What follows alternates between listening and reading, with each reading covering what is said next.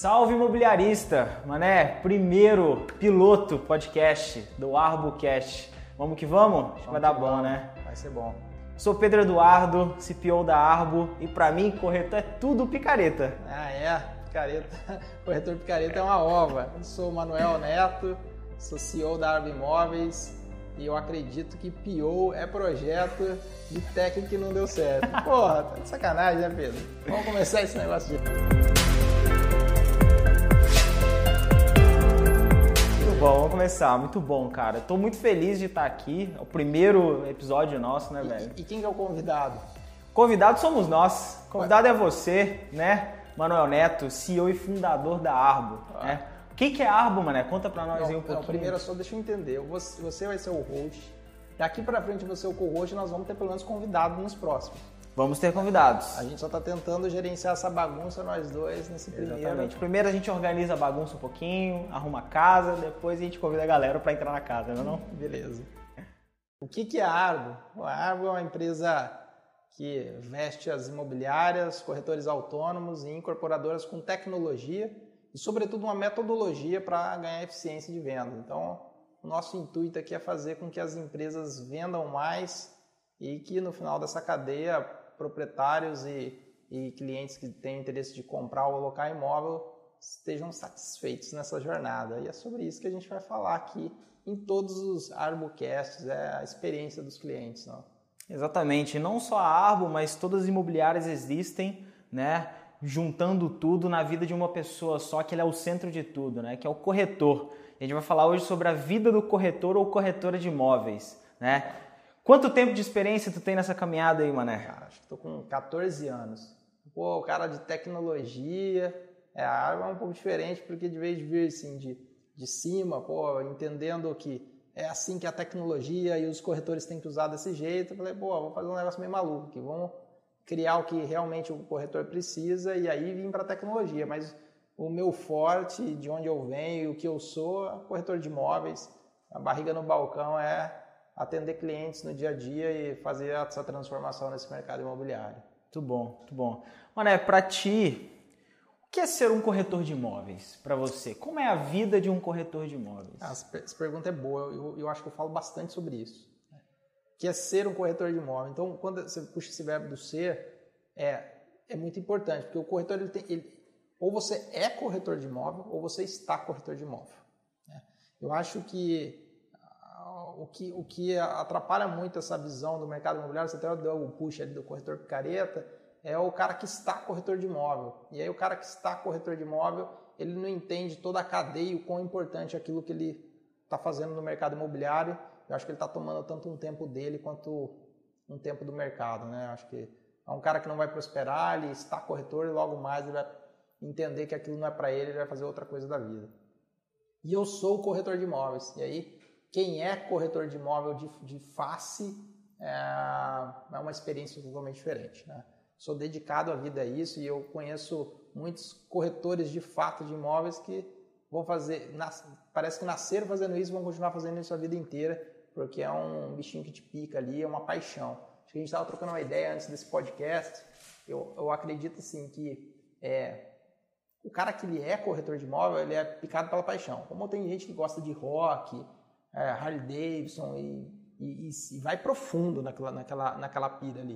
O cara que é corretor de imóvel, ele é, ele é, ele é absurdamente apaixonado por aquilo ali. Tanto na jornada do cliente quanto no imóvel. Eu estava comentando contigo que minha paixão é arquitetura. Eu gosto pra caramba de arquitetura, construção, sigo os principais arquitetos do, do país no Instagram, e, e, e, aquilo ali é o meu consumo diário, é aquilo ali que me, é a minha arte, é o que me, me agrada. Então, dali você vai começando a entender o que é ser um corretor de imóvel. E assim, eu, eu vejo que, pelo menos na, na, minha experiência com corretores de imóveis em geral, né? Se tu não é apaixonado pelo cliente, você não consegue vender, uhum. né? Então, a gente tem corretores de imóveis que eu vejo que são apaixonados por arquitetura, que são apaixonados por imóveis e que são apaixonados por clientes. Porque a raiz do corretor de imóvel é a venda, não, não é? Perfeito. Então, tem, tem uma cadeia assim que para você, você é apaixonado por aquilo que você faz, você é corretor de imóvel, é, não tem tempo, o, o, o cara está 100% atarefado, ele entende que para atender um, um cliente ele tem que ter, além dessa paixão, E não é só a energia que faz o negócio, é conteúdo. Né? Eu acredito que você tem que estar muito bem preparado para atender o cliente com um hard skill completa naquilo que faz a tua profissão. Né? E, e, e, não é só a característica do corretor de imóvel, brincou essa parte de picareta aí, mas grande parte das profissões é característica do brasileiro muito entender assim, ó, nasci preparado. E ele não quer treinar, ele não quer se aprofundar na profissão. E, e aí que acontece esse do cara estar corretor. Então, quando você é corretor e você vai estudar, existe toda uma cadeia. Né? Você vai entender a parte básica do imóvel, depois você precisa entender do cliente, aí você vai entender de venda, venda consultiva, você vai entender um pouco de arquitetura, você vai numa visita, você tem que entender que tipo de pedra que tem naquele banheiro, que tipo de piso é aquilo ali, aquele porcelanato, qual o distanciamento daquele porcelanato, se aquela é uma casa diferente porque ela não tem, não tem, ela é uma de laje protendida, enfim. Você começa a entender é, vários assuntos e que começa a, a descer o funil ali. Então, eu entendo a jornada do cliente, eu estou numa visita, eu entendo de arquitetura, depois que eu entendo de arquitetura, eu entendo um pouco da parte jurídica e contábil do imóvel, porque a partir do momento que você é corretor, a grande diferença que começa a dar nos resultados é quando você está corretor, é o cliente que compra o imóvel de você. Por isso acaba caindo naquela estatística, né? sei lá, estatísticas é, de conta de, de, papel de pão ali, de que a cada 100 leads você vende meio imóvel, então precisa de 200 leads para vender imóvel. Estou dando chutes assim. Mas esse é o cara que está corretor e o cliente compra dele. Então, casou do cliente comprar aquele imóvel. Agora, quem é corretor, a, o, o growth ali no funil, as estatísticas são muito maiores porque é ele quem vende, é ele quem encanta e mostra para o cliente a necessidade do cliente fazer um bom negócio, entender a história daquele, daquela negociação, a história daquele, daquela, daquele desejo daquela família e que, por conseguinte, só aquele corretor vai conseguir cumprir aquilo, porque ele é empoderado de conhecimento técnicos e de entendimento da família, de localizações e de contratual que é a vida daquela família que está ali comprando. São 35 anos, em muitos casos, que você vai pagar aquele imóvel e ali você está depositando grande parte da sua vida e grande parte da confiança. Você não compra com qualquer um. E aí você começa a, a diferenciar esse cara que é corretor de imóvel. Total. E é muito frustrante, né? Eu, eu, já fiz várias visitas com corretores de imóveis, bons e ruins. Uhum. E quando o corretor não é legal, quando ele está corretor, né? Eu chego numa visita, o corretor, ah, essa aqui é a sala isso aqui é o banheiro, isso aqui é a varanda, olha que bonita, olha que vista bonita. Você fica, é, verdade, a vista é bonita, mas, cara, tu quer sair correndo ali, quer procurar outra pessoa, às vezes nem quer procurar outro corretor. Né? Então a experiência, principalmente da visita, do tratamento, de como tu conversa com o corretor, é super importante, né? A experiência como um todo. Né? Como é que tu trata a experiência com o cliente, você, Manuel? Eu acho que todo, qualquer tipo de venda, você entra para comprar uma calçadinha, você já tem aquele rapport. Você fala, puta, não, cara, você entra numa loja, você já não se sente bem, você não sabe por que, você já deu um não mental na tua cabeça ali para aquele, aquele, aquele vendedor e puta, não, não desenrola. Então acho que o, com o corretor é a mesma coisa. Quando você chega, na, não está nem na primeira visita. Às vezes você é forçado na primeira visita porque o imóvel é muito bom, você quer visitar. Mas você já tem um rapport com bom é, corretor de imóvel, ele já sabe fazer o atendimento, ele, ele sorri no telefone, ele te conduz, ele faz, uma, ele, ele faz um, um, todo um ambiente que te leva para essa visita. Por isso ele tem mais conversor. Então, é, existem. Não, não, tanto que uma família compra um imóvel, não compra dois, mas para você entender é, qual o melhor imóvel para aquela família, o que ele está comprando, vários imóveis vão encaixar. Ah, um cliente está comprando no centro um imóvel de 100 metros quadrados, com três quartos e uma garagem. Ah, quantos imóveis em determinadas cidades vão ter essa característica? Agora, o cliente ele entra porque ele já está condicionado a querer um determinado tipo de imóvel. Agora, quando você tem um, um, uma energia boa, em que o cliente já te dá um sim pelo telefone, pelo jeito que você se apresenta, você tem paixão em fazer aquilo ali, em converter, que quando você tem a paixão não em foco em vender, mas em solucionar o problema daquela família, você vai, cara, você vai dar certo. Então, quando eu pego, quando eu pego o telefone nesse primeiro contato com o cliente antes da visita e eu falo, peraí, cara, eu entendi que você escolheu esse imóvel aí. Mas eu queria entender o porquê você escolheu esse imóvel. Porque às vezes aquele imóvel, eu que sou do mercado imobiliário, eu sou profissional daquilo. É, então eu queria entender o teu porquê, fazer essa anamnese. Até te levo nesse imóvel, mas eu sei qual imóvel é bom para você. Quando o cliente chega para o corretor falando assim, ó, oh, eu quero visitar esse imóvel, o corretor não questiona, não entende o porquê, Uma coisa você está indo no médico e já falando, não, médico, eu quero que você me prescreva esse remédio aqui, que esse remédio aqui é bom para mim. Não tem nada a ver. É porque o, o corretor ele tem que se empoderar do conhecimento, tal qual um médico, fala, quem vai resolver a sua dor sou eu. E, e, aí muda muito esse modelo de, da jornada do cliente. A jornada do cliente parte da escolha dele que você tem que começar a doutrinar. A partir daquele momento que você entendeu o porquê ele está comprando, não é qualquer apartamento de 100 metros no centro que cabe para ele.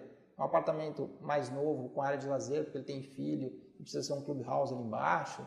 Não, uma, família que não é necessário isso. É, o apartamento precisa ter outras condicionantes que fazem bem para a família. Então, existem os porquês da compra. A pessoa não acorda no dia assim, vai, puta, hoje eu vou comprar um imóvel. Ela sentiu uma dor. Ela sentiu uma dor com a pandemia e ela não tem um lugar, um escritório para trabalhar, ou ah, os filhos não estão indo para a escola, ele precisa de um lugar que tem um playground melhor. Existem dores que acontecem e é essa dor você precisa descobrir para entender como o teu cliente vai local vai comprar. E também o, eu vejo que o corretor de imóveis ele esquece muito do, do proprietário. Ele capta o imóvel boa, mas ele não sente a dor do proprietário. Por que, que de fato aquele proprietário está vendendo? Sim, exato. Não tem aquele empate. Tem, tem sim algumas metodologias que são focadas no proprietário, são pouquíssimas. A Remax ela busca um resultado máximo na venda uh, do pro proprietário, ela tem um foco muito bom na liquidez do imóvel. E aí, grande, aí outra tendência que acho que a maioria das imobiliárias é foco no lead para tentar fazer a conversão de vendas. Então, acho que é, é, essa experiência, a gente podia discorrer grande parte aqui sobre a venda consultiva, mas o, a primeira parte da abordagem ali da venda consultiva, que é entender o porquê, faz a diferença na paixão, você não querer o final ali chegar, quero, quero vender, quero te empurrar isso aqui. Não, cara, se a família tem um porquê, eu quero solucionar esse porquê. O meio com o qual eu soluciono é o imóvel. E a comissão, no final das contas, é apenas uma consequência. Né? É, é, meio maluco isso, né? Ah. A gente fala, puta, chega um cara aqui que fala para mim que ganhar dinheiro é consequência. Cara, se tanta gente fala isso, que são pessoas de sucesso, escuta. Não pode ser maluquice não demais, pode, né? Não pode ser maluquice demais. Então, ah, e, e, acaba que, infelizmente, infelizmente, a gente está num país que é difícil ganhar dinheiro e como as coisas são caras, é difícil sobrar dinheiro. Então, você fica num ciclo vicioso da falta de dinheiro e aí você foca muito no dinheiro para fazer a venda. Sim. E aquilo te atrapalha é, no círculo de fazer um bom trabalho. Te cega. Te cega. Então, putz, você acha que o próximo lead é o mais quente, e não o cara que estava ali no teu funil de vendas. E porque está, às vezes, com o bolso curto e acaba focando no lugar errado, e aí o dinheiro passa a ser o norte, a estrela norte do seu atendimento, enquanto a estrela mestre deveria ser o, a, a, fluidez do cliente ali, a experiência do cliente, que por consequência você ganharia mais dinheiro. Exato. Então, é, eu, eu sei que é complexo, mas sair do ciclo vicioso do dinheiro para ir para o ciclo virtuoso da grande experiência do cliente no porquê que ele está comprando faz total diferença. Né? Total, total diferença. E assim, é, é super legal a gente ver que, sei lá, você tem 14 anos de experiência no mercado imobiliário, né? A gente tem a Arbo, a gente tem outras soluções digitais que ajudam o corretor a vender para que o corretor foque na venda de fato, né? Ele não tenha problemas administrativos e por aí vai, né? Mas nem sempre foi assim. Né? Como é que foi essa sua trajetória de sair para o mundo total físico? Porque 14 anos atrás o mundo era muito diferente, as imobiliárias eram muito diferentes. Né? Como é que tem sido essa transformação para você e acompanhando o mercado imobiliário que também está mudando e ser um agente de transformação imobiliária? Ah, olha que louco, eu acho que, e até quero que o propósito do nosso podcast aqui seja isso, não falar de Arbo, Arbo, uhum. acho que as pessoas podem conhecer entrando no site, enfim, entendendo que a gente tem um propósito de curar algumas dores, esses, esses porquês. E que são várias. Que são várias, mas o, o corretor ele podia ser corretor há 14 anos atrás e ser agora, entendendo os porquês, o que mudou foram as velocidades e os meios pelos quais as coisas aconte estão acontecendo, né? E, e aí não existe o corretor novo ou velho, o novo ou velho está na nossa mente, né? Então você tem que acompanhar essas evoluções, principalmente da tecnologia que veio, veio para facilitar. Mas, de novo, a, pô, a gente quer uma empresa de tecnologia, de aplicativo, mas a tecnologia é um meio. Né? Exato. E qual que é a missão que a gente entende aqui? Que tecnologia ela não veio para desintermediar o mercado imobiliário. Ela veio para reintermediar dar soluções melhores para os bons corretores e diminuir a ação dos corretores que estão corretores e são ruins. Porque se a gente quer dar uma excelência no atendimento do mercado imobiliário, você tem que separar promotores de detratores. Né? Um NPS ali que, pô, esse cara aqui não serve para dar uma boa experiência. E a gente veio aqui para ajudar principalmente os donos das imobiliárias e falar, pô, esse corretor aqui é detrator. E, e, e, tem que ser sério esse negócio da detração, porque, porque se a tua missão é ter uma imobiliária para atender clientes e ser feliz da transação com esses clientes, você não pode colocar um cara detrator ali que só está querendo ganhar grana. A sua afluência vai ser péssima. Então, o que eu vejo que o mundo mudou muito é que a gente, com, as tecnologias vão migrando para o lado da eficiência, diminuir o tempo do corretor fazer as partes mais operacionais, né? porque no, a gente contratava antes o corretor e contrata muitas vezes ainda hoje, você tem um compromisso com ele de contrato, você contrata ele pelas skills comercial, mas grande parte do dia dele ele passa a fazer coisas que são administrativas. Por quê? Uma série de fatores, sei lá, a imobiliária tem uma baixa rentabilidade e aí ela não quer despender dinheiro fixo contratando uma secretária para isso, um jornalista para aquilo outro, um setor de marketing para aquilo outro, e você faz com que o corretor cadastre o imóvel, faça algumas coisas ali que são mais administrativas, porque se ele não fizer, ele não ganha. Só que se ele faz, aquilo não é skill dele, mas ele tem que fazer. E aquilo Exato. não sai uma fluência muito boa. Eu acho que as tecnologias, as metodologias que se tem hoje, mostra que o, a gente tem as especializações para ter uma boa fluência para o mercado. Pô, tem o jornalista que sabe escrever o texto, o fotógrafo que sabe fotografar, o corretor que sabe mediar o negócio e as coisas vão se complementando para que a experiência seja melhor. Cada um no seu quadradinho ali. É, e eu acho que o, o mundo veio muito para eficiência. Né? Não, não adianta querer fazer tudo que você vai fazer mal feito, você não é especialista naquilo. E depois a gente pode até evoluir. Você chegou num momento que não dá para você fazer tudo, você tem que ser especialista na venda e ainda tem que ser especialista numa determinada categoria de vendas, porque você, putz, o mundo é muito competitivo. Então, o que eu vejo que mudou muito é que as, as tecnologias vieram para ajudar a reintermediação, fazer com que a, o, o, cliente tivesse poder. Você vê que o cliente tem poder hoje num, num banco digital, eu não fico dependendo dos bancões, eu posso usar um, um, um, banco da XP que me dá um outro tipo de cashback, eu posso usar um Nubank, eu não vou pagar TED, vou usar um Inter, enfim. Estou um pouco mais livre para escolher, né? Eu tenho o táxi, que eu não sabia quem era o taxista, eu já tenho uma experiência diferente. Tá, tá chovendo, eu chamo um, um, um motorista de, do aplicativo que vai na porta, eu já sei quem ele é, quantas coisas ele fez, para onde ele vai me levar. Então eu tenho várias experiências que o cliente ele não topa mais não ter uma experiência legal em qualquer ramo que seja. Seja na, no alimento, no entretenimento, na transporte, e não por, por que, que ele vai ter uma experiência ruim no imobiliário. Então ele não topa mais isso. Sim. Só que é um mercado que estava engessado, está tendo uma, abrupção muito forte agora, que quem não se, não se decidir se é corretor ou não vai ficar de fora. Acho que o mercado ele não vai tirar os corretores, ele vai limpar os que estão corretores para quem de fato é. Né?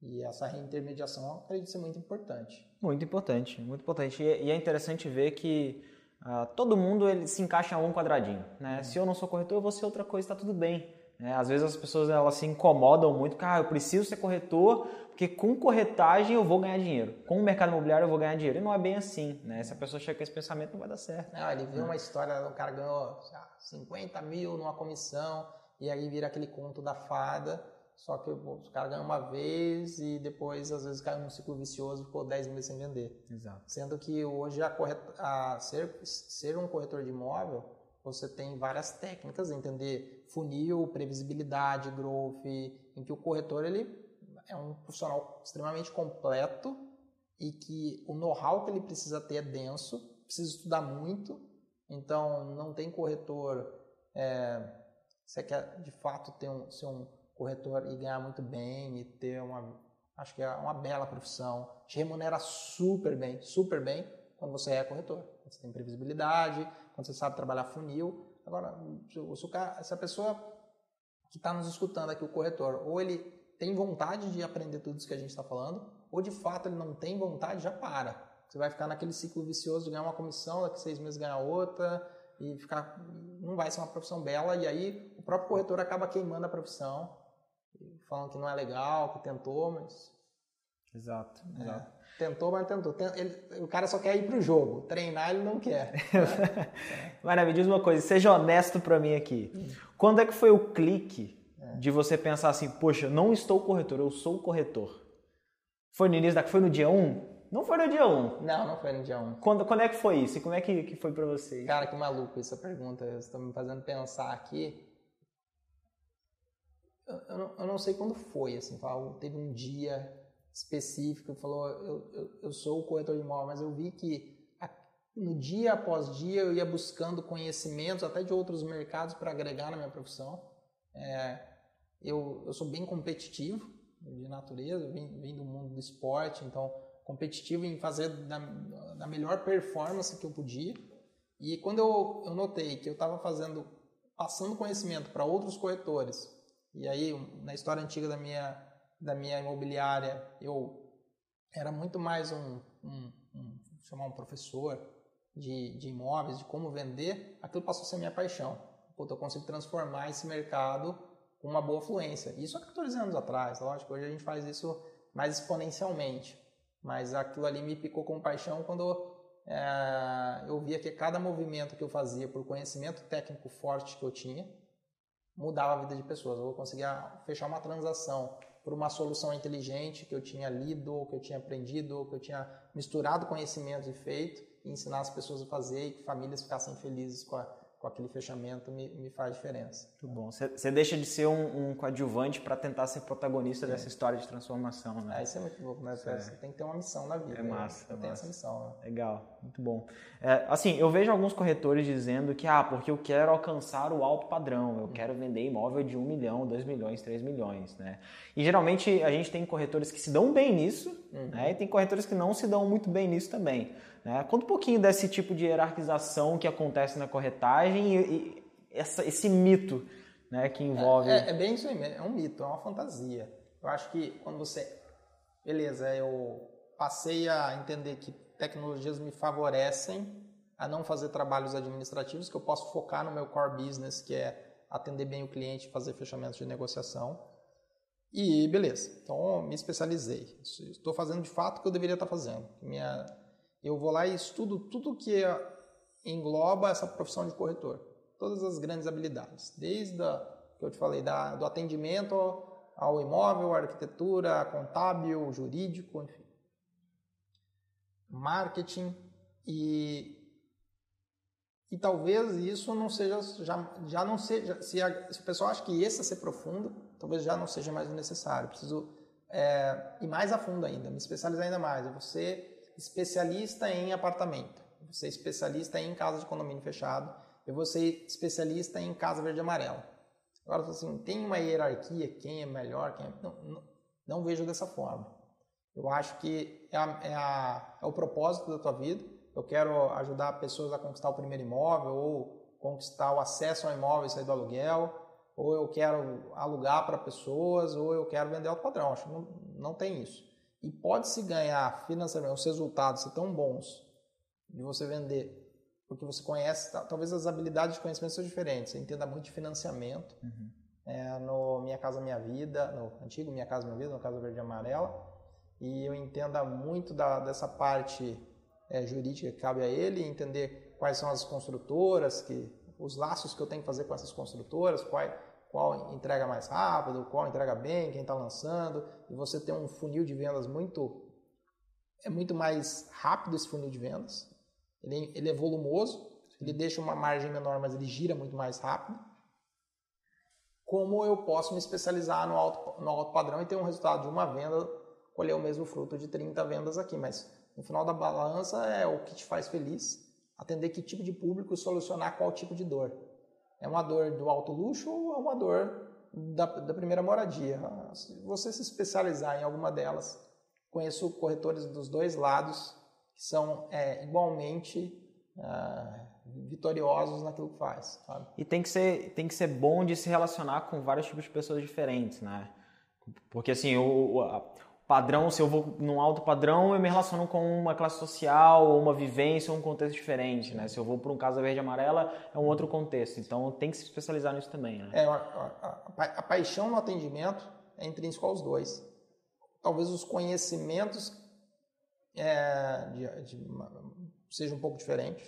Né? Eu vou entender de mercado de alto luxo e eu vou entender mais de financiamento. O cara que entende de alto luxo, ele não entende só do imóvel, ele vai ter que entender também de ó, relógio, hobbies. marcas, hobbies, mas sabe que a, a venda muitas vezes não está no lugar mais óbvio, ele está muito nos mercados de nicho de relacionamento.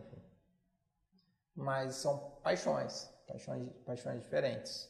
E por falar em paixões, assim, é, eu acredito que todo corretor que ele é corretor, ele, se, ele sente uma importância muito grande uhum. que às vezes até mesmo o cliente não sinta, né? É, Para você, qual é a importância de ser corretor no mundo? Primeiro, antes, eu vou, antes de falar da importância do corretor, eu vou dar postura quando ele entende que ele é importante. É, existe uma relação velada no atendimento em que o, o cliente, ou o lead, ou o cliente, ele olha de cima para baixo para o corretor. Por que, que, existe isso? É porque o corretor ele está sempre é, como se fosse puta, pedindo para que comprasse dele. O cara que está corretor, o cara, o cara que está corretor. Então existe uma relação de desigualdade.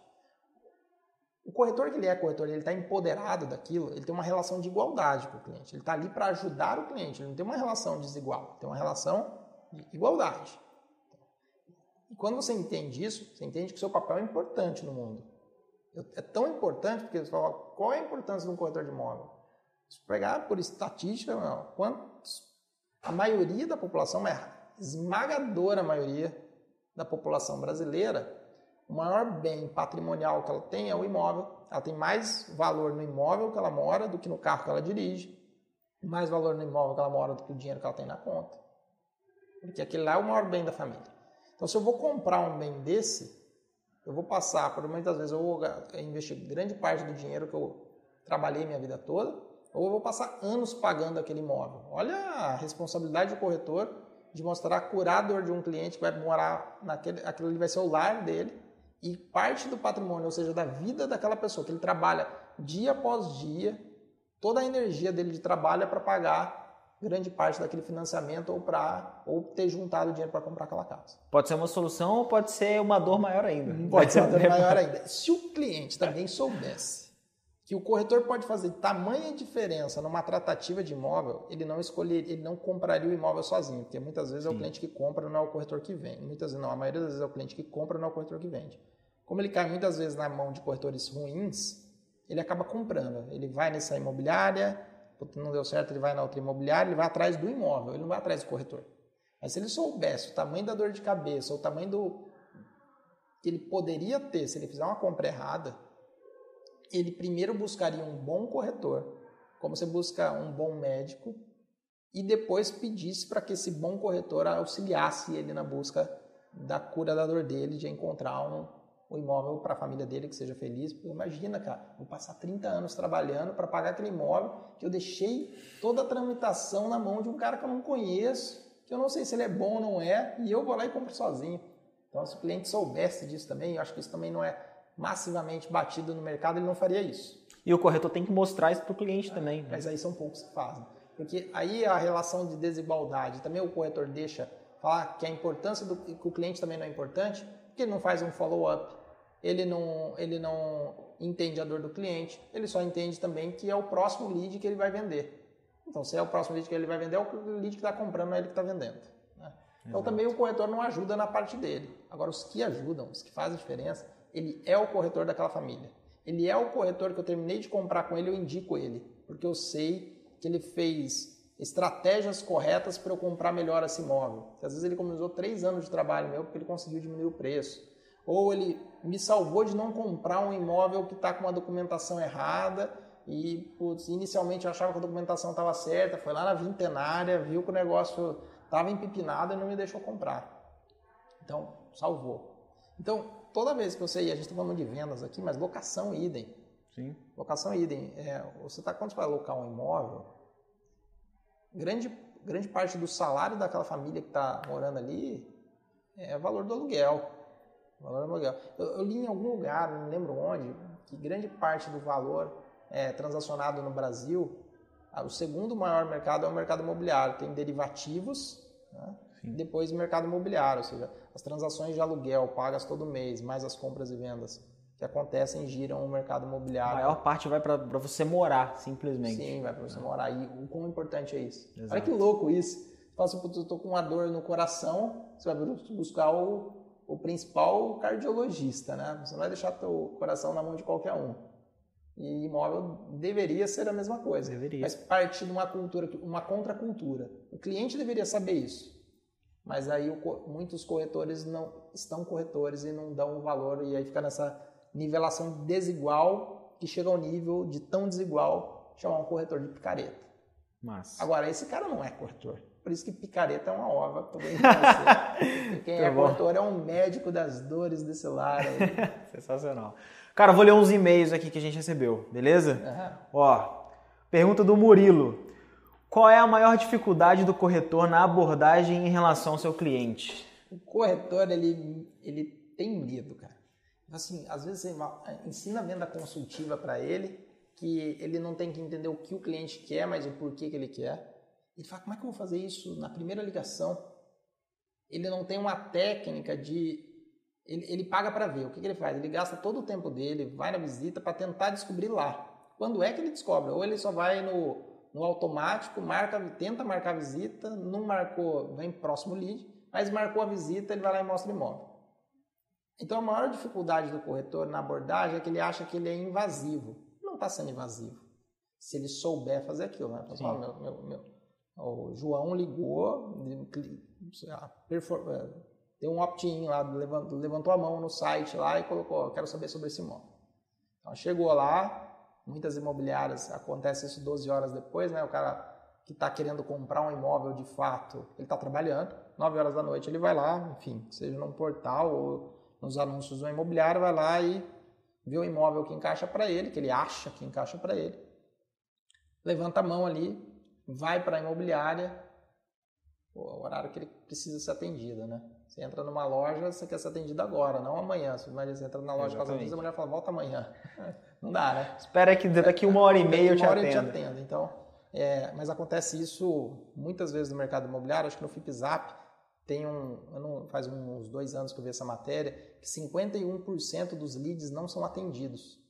E 49% é demora mais de um dia para ser atendido. Ou seja, a imobiliária recebe aquele chamado às 9 da noite e só às 9 da manhã do outro dia é que a secretária passa ou, ou o corretor abre o CRM dele lá e vê que tem uma chamada, ele liga para o cliente, aí o cliente... Já esfriou? Não, está trabalhando. É. Aí ele liga para o cliente, o cliente está trabalhando, não atende. Ele fala, putz, esse lead de internet é frio.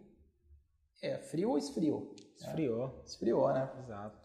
E, e aí, mas voltando no CERN, não vamos falar de jornada, porque senão nós vamos longe aqui, mas o corretor, quando ele liga para esse cliente, consegue falar, então quanto mais rápido é esse contato, se o cliente levantou a mão, em um minuto você conseguiu falar com o cliente, ele está predisposto a falar sobre aquilo. Mas enfim, que seja em um minuto ou em 30 minutos, o corretor ele tem medo de fazer a, a sondagem no telefone, que é o necessário. Você pode deixar o cliente falar primeiro o que ele quer, Sim. mas depois você mostrar para ele que você é um corretor diferente, que primeiro, antes de atender ele, você mostra que você sabe sobre aquele imóvel. Se preparou. Se preparou. E fala, olha, eu entendo o que você está querendo, mas eu gostaria de saber algumas informações antes, que eu consigo te direcionar melhor. E aí você faz um, um quebra naquela conversa, começa a falar assim, eu preciso entender o porquê você está comprando. E depois que o cliente fala o porquê ele está comprando, você consegue entender se ele é casado, se ele não é casado, se ele tem filho, porque daí você consegue, quebrou, aquele jeito você consegue entender. Mas o, o principal dificuldade do corretor é fazer a sondagem. Ele, ele, ele, e você treina o corretor, 99% não faz. Ele só atende o cliente e fala, esse imóvel que você quer vai mostrar. O 1% que faz a sondagem, ele aprendeu a fazer a sondagem no telefone, sabe tirar a dor do cliente e com o tempo ele também vai perdendo aquela, aquela constância e deixa de fazer.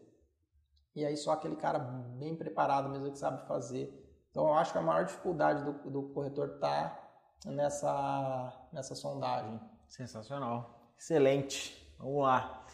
A Caroline, ela é analista de marketing. Ah, o Pedrão, tem um negócio muito Manda aí, assim. manda aí, manda quando, aí. Quando se fala de sondagem, é primeiro impacto. Sim. É aquele... A primeira impressão. É, é o aham moment, né? Aquele negócio que o cara fala, ah, pô, é, esse cara é diferente. Você deu um rapport ali, você deu um sim pra esse cara. Você, pô, peraí, esse cara tá perguntando por que eu tô comprando. E é engraçado porque você, eu tô ligando para vários corretores. É a mesma experiência. Ah, vou te visitar, vou visitar um imóvel.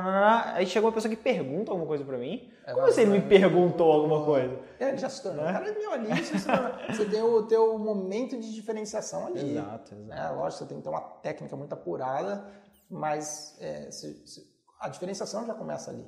Né? Exatamente. Você tem que ter o. Quebra a expectativa do Igual cara. a gente fala na tecnologia que o momento do onboarding é o você tem que se dar show na entrada, porque senão você vai ter várias dores de cabeça ali para frente. Sim. Então, na mesma forma, no atendimento do corretor, ele é, a primeira ligação vale vale um caminhão de boi, né? Vale um imóvel. Vale um imóvel. Beleza, era isso aí. Muito bom. Então, a Carolina, analista de marketing. Eu sempre quis saber como os corretores lidam com clientes ou pessoas no geral que veem o corretor como profissional picareta, que só quer vender. Isso aí a gente já conversou, pode cortar. A Fernanda Tacada. Ela Mas, é... o, Pedrão, quando. E acontece isso também. Embora você seja um bom corretor, uhum. é corretor, existem leads ou clientes interessados que, por tanto bater em imobiliárias, ele tem um preconceito de que todos são picaretas. E ele te Sim. trata mal. Exato. Ele já vem com essa visão de cima para baixo. Sim. Eu fico emputecido. emputecido. Mas você tem que saber fazer. E esse cara pra gente que é, eu, eu, eu, gosto de desafio, é o cara que você quer transformar. Aí fala, é isso aí que eu, que eu quero vender. É desafio. É desafio. Eu vou conseguir. E, e aí você começa a mostrar para ele que, né, principalmente nessa abordagem, você já começa a quebrar muito ele. E aí, de, de, é, é, de fato, é esse cara que você precisa transformar a mente.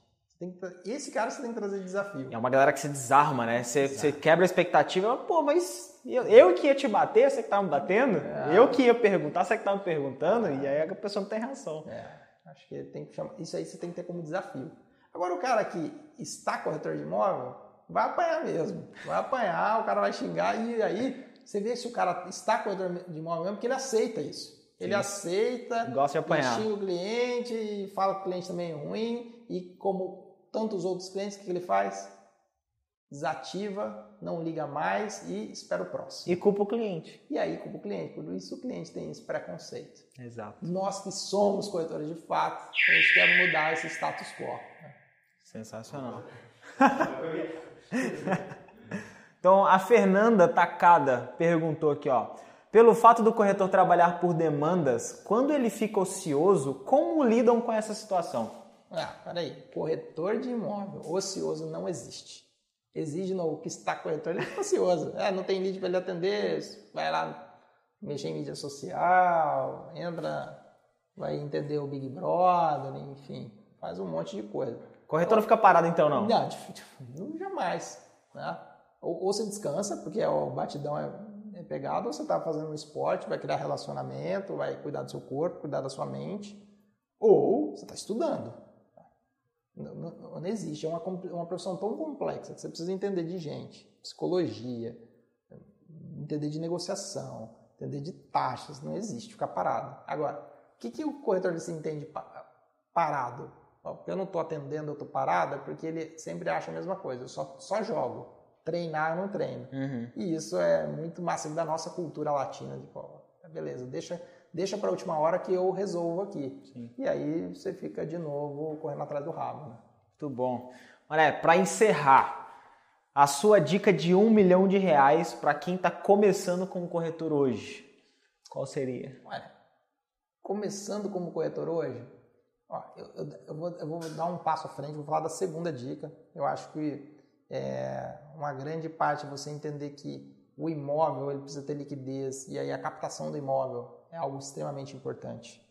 Em que não tem um lado do mercado imobiliário, e talvez trabalhar nesse polo seja mais importante. E você consiga fazer todo um ambiente trabalhar para você quando você faz uma boa captação, você tem um relacionamento com o proprietário. Mas eu entendo que isso é uma dica de ouro, e aí a gente pode levantar esse tema trazendo boas pessoas que fazem isso, mas é uma dica de ouro para quem já tem um pouquinho de estrada no mercado imobiliário, que vai ter os gatilhos corretos para saber captar, saber fazer uma boa análise de preço, de liquidez do imóvel. E se eu tivesse que trabalhar em um polo hoje, depois de muitos anos de estrada, fala assim, não, você não pode vender. Ou você, ou você só pode vender ou você só pode captar. Eu amo vender, porque eu gosto de solucionador de pessoas, mas hoje o meu desafio maior é solucionador de proprietários que precisam liquidar aquele, aquele imóvel, então é um, um polo que eu acho bem desafiador. Legal. Sempre reiterar, existe o cara que é uma águia, que nasceu sabendo? Não sei. Eu não sou. Acho que confio muito mais em técnica, né? em metodologia. Agora, estava falando que existem até dois módulos dentro da árvore, que é uma, entendeu? uma postura que se tem dentro do mercado imobiliário. Eu acho que essa navegação de postura não é simples. Eu acho que é só se portar, se vestir bem ou, ou sei lá, falar corretamente, não é isso. É muito mais do que isso. E agora o módulo principal que eu vejo de conhecimento que precisa ter é sobre venda consultiva. É entender quais são as principais dores que uma e conseguir é, clusterizar isso em em blocos, assim, pô, eu consigo entender que existem essas dores de famílias e para essas dores, a maioria das vezes eu consigo solucionar dessa forma. Para essas famílias tem esse tipo de dor. Agora, quando a gente está falando de estar tá muito aberto, né? quando você tem, você atende todo tipo de, de, de, de produto, as tuas, as tuas soluções ficam rasas. Você não se afunila em nenhuma delas. Né? Acaba não solucionando de você fato. Acaba solucionando de fato. Agora, quando você fica especialista em algo, você começa a entender a venda consultiva e quais as boas soluções você consegue dar para aquele modelo de, de, de, de problema. Então, eu atacaria um problema, mas saberia resolver problema. Para saber resolver problema, existe a técnica da venda consultiva, que ela é extremamente complexa, mas extremamente complexa.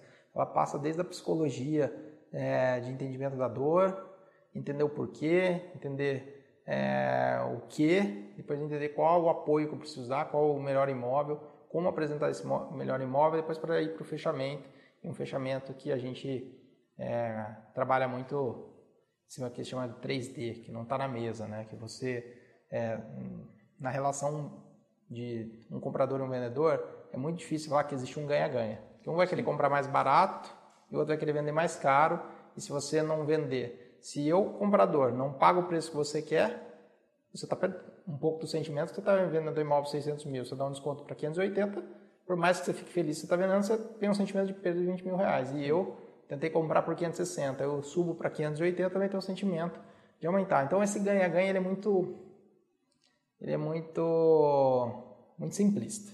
Sim. E aí quando você fala de venda 3D, que é encontrar é, pro, é, ou quando você começou lá na primeira caixa entendendo dores, você entende que existem outros problemas que não só a negociação financeira. E aí você entende é, negociações dentro de negociações, em que uma um, uma um polo ganha, outro outro polo ganha. Você equaciona essas expectativas, aí é, um, é, é mais complexo e você não nada, nada, nada e morre na praia.